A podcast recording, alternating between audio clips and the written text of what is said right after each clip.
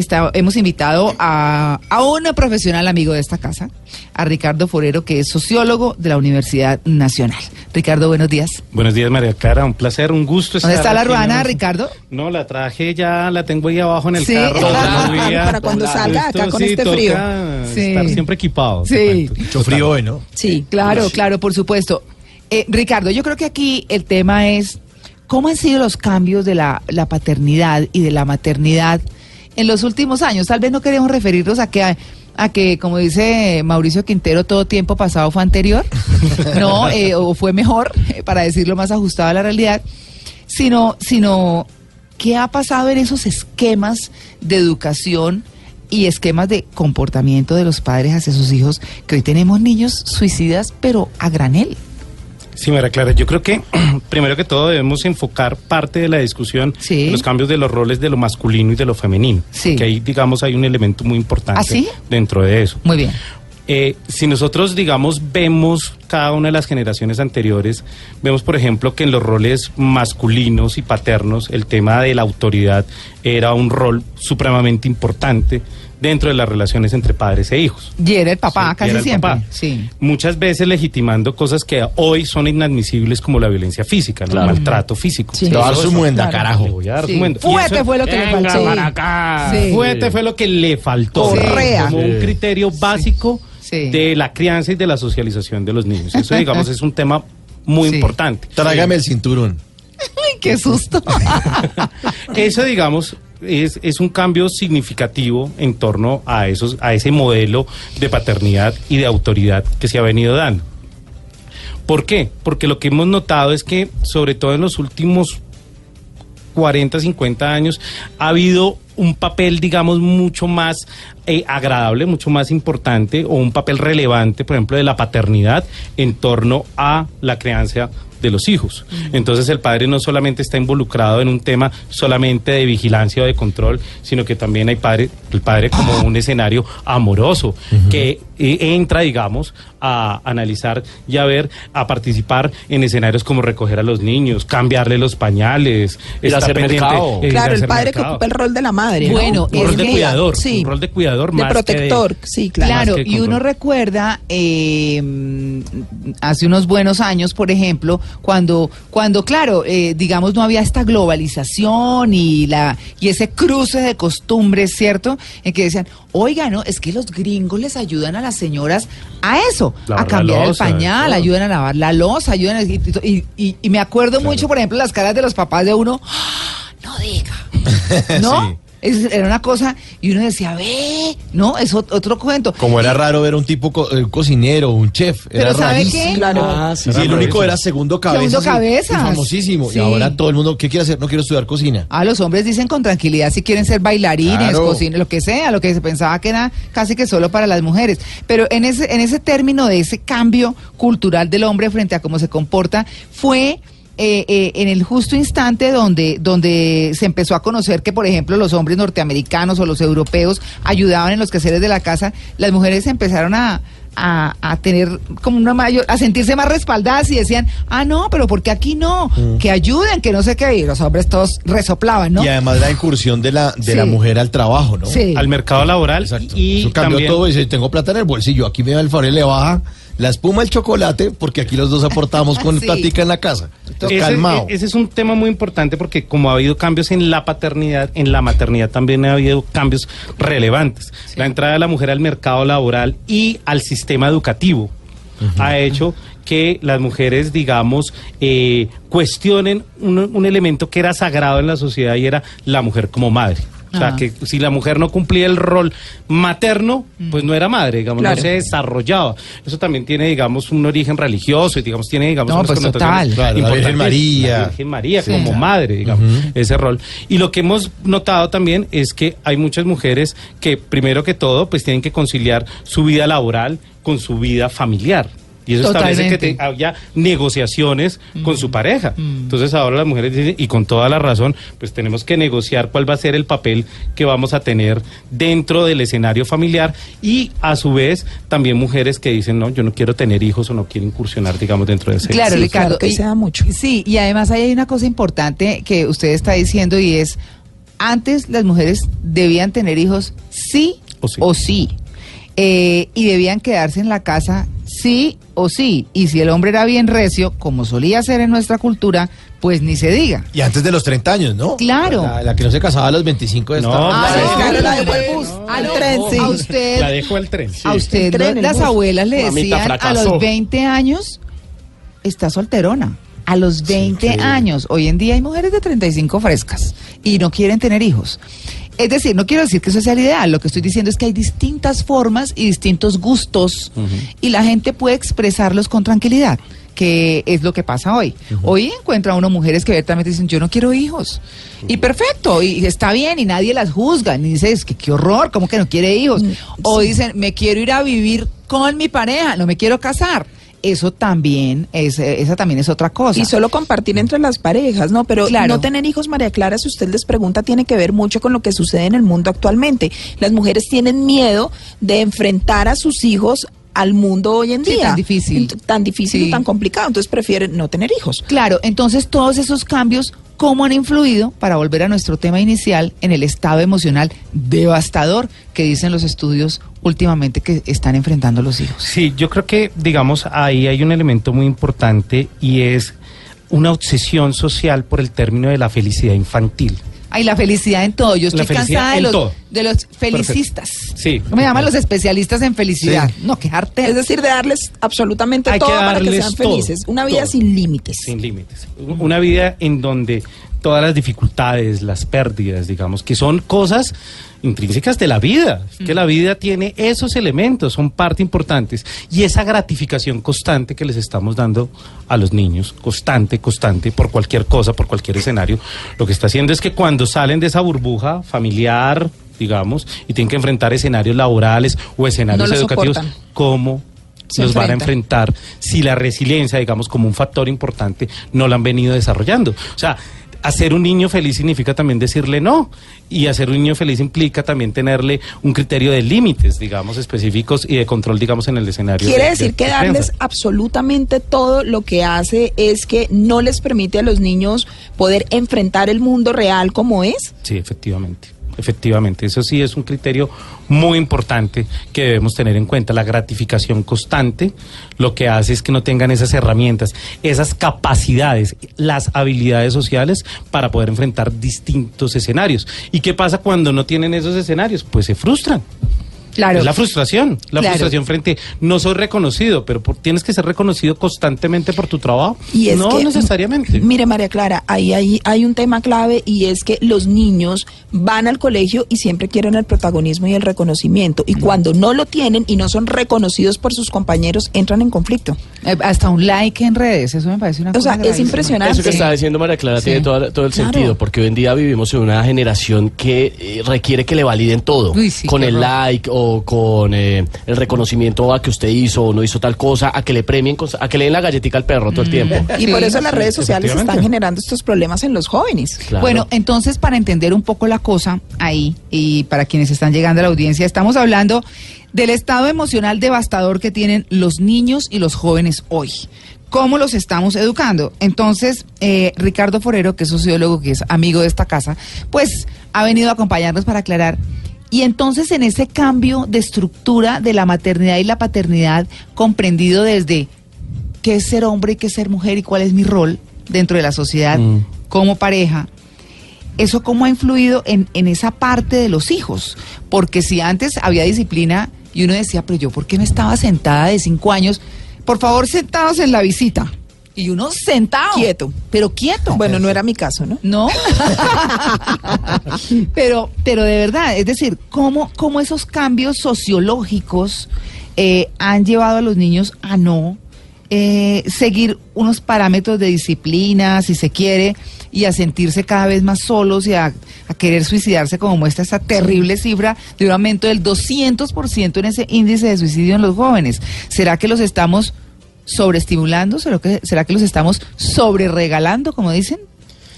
Nosotros tenemos que entender que la niñez es una construcción colectiva, o sea, es una construcción social. La niñez realmente, si tú lo ves en términos históricos, fue creada hace 200 años. Antes no había una visión de niñez y de adultez. pues los niños ya de 12, 13 años tenían que ir a trabajar. Claro.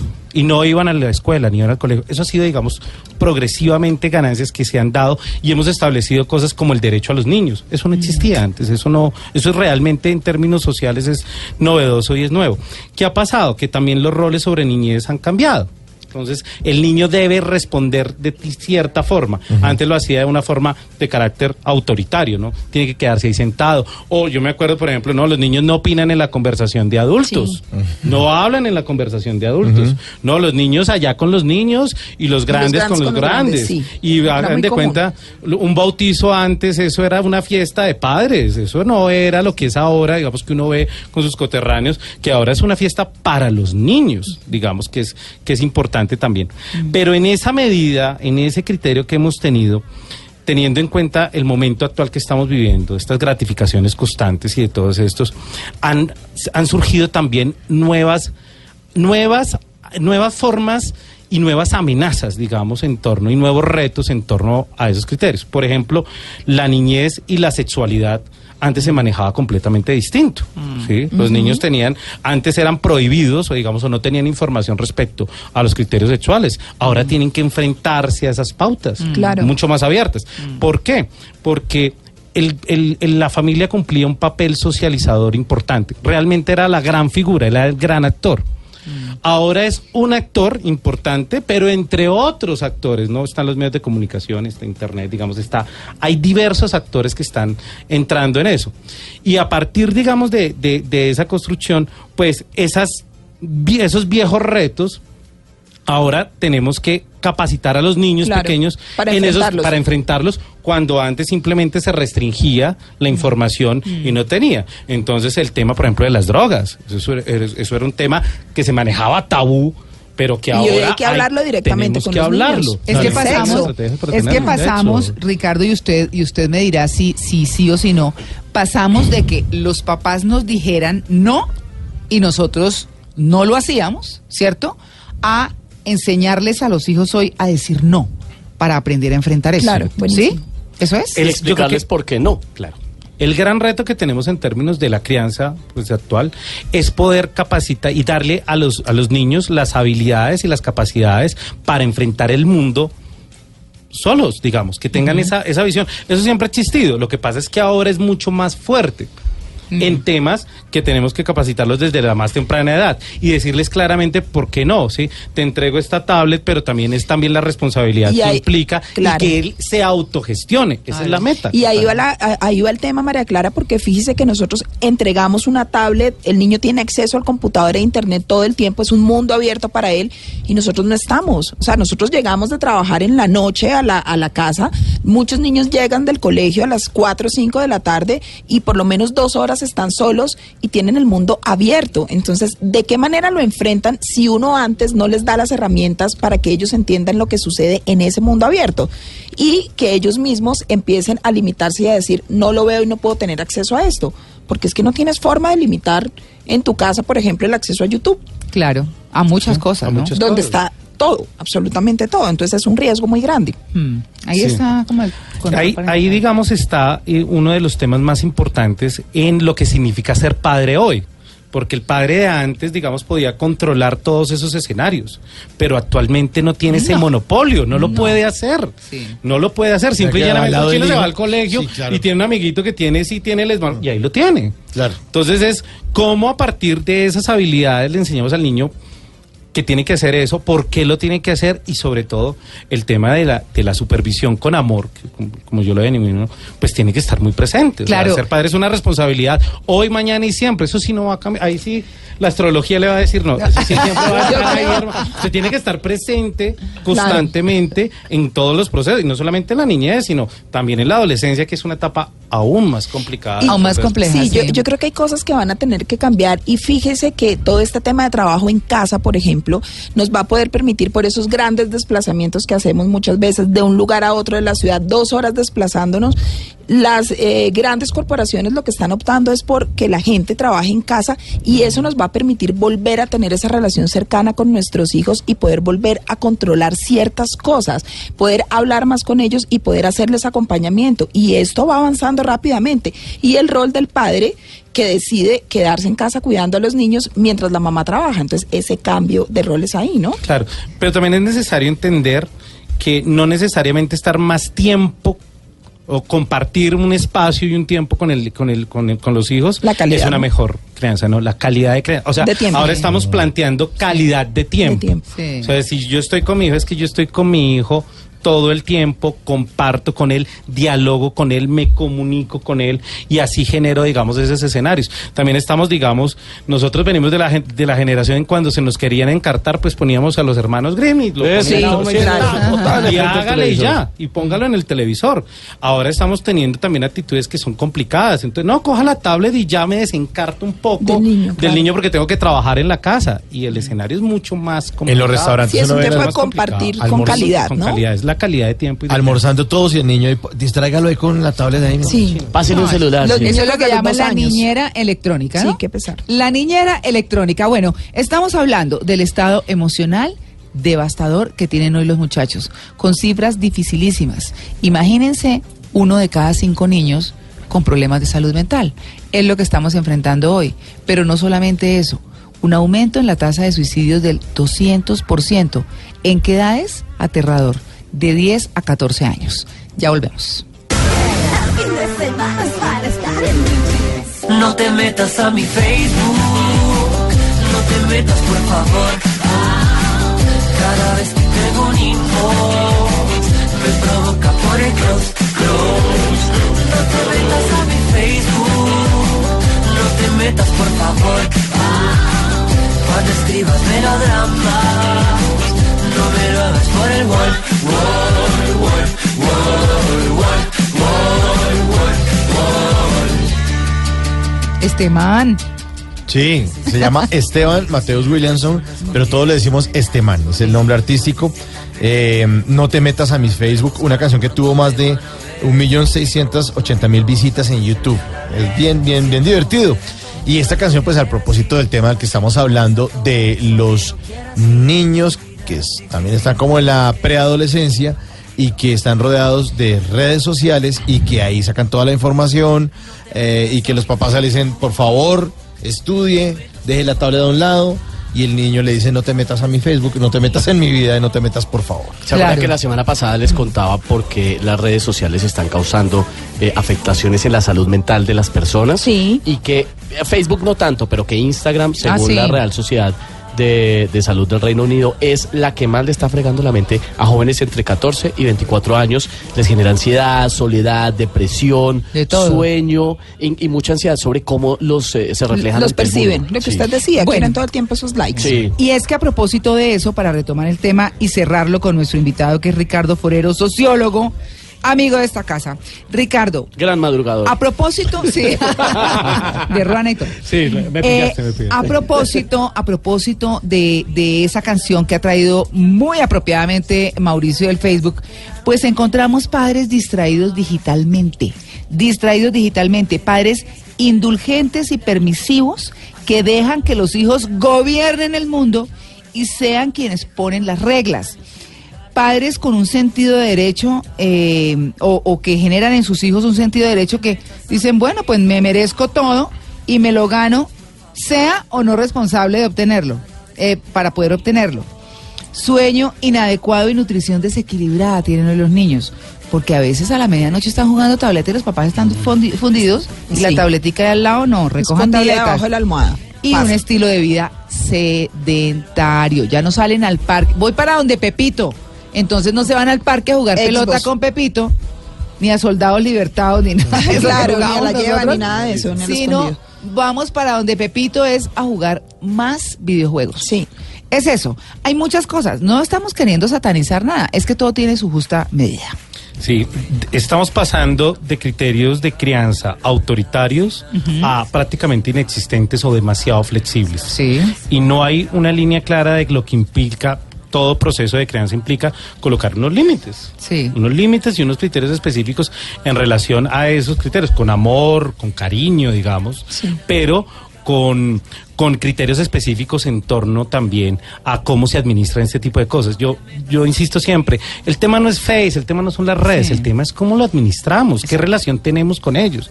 Las redes son herramientas, son escenarios tecnológicos importantísimos para muchísimas cosas, para aprender, para eh, tener contactos, para muchas cosas. El tema es, le estamos dando a nuestros hijos los criterios para que administren adecuada y responsablemente esos, Esas redes, eh, esas redes.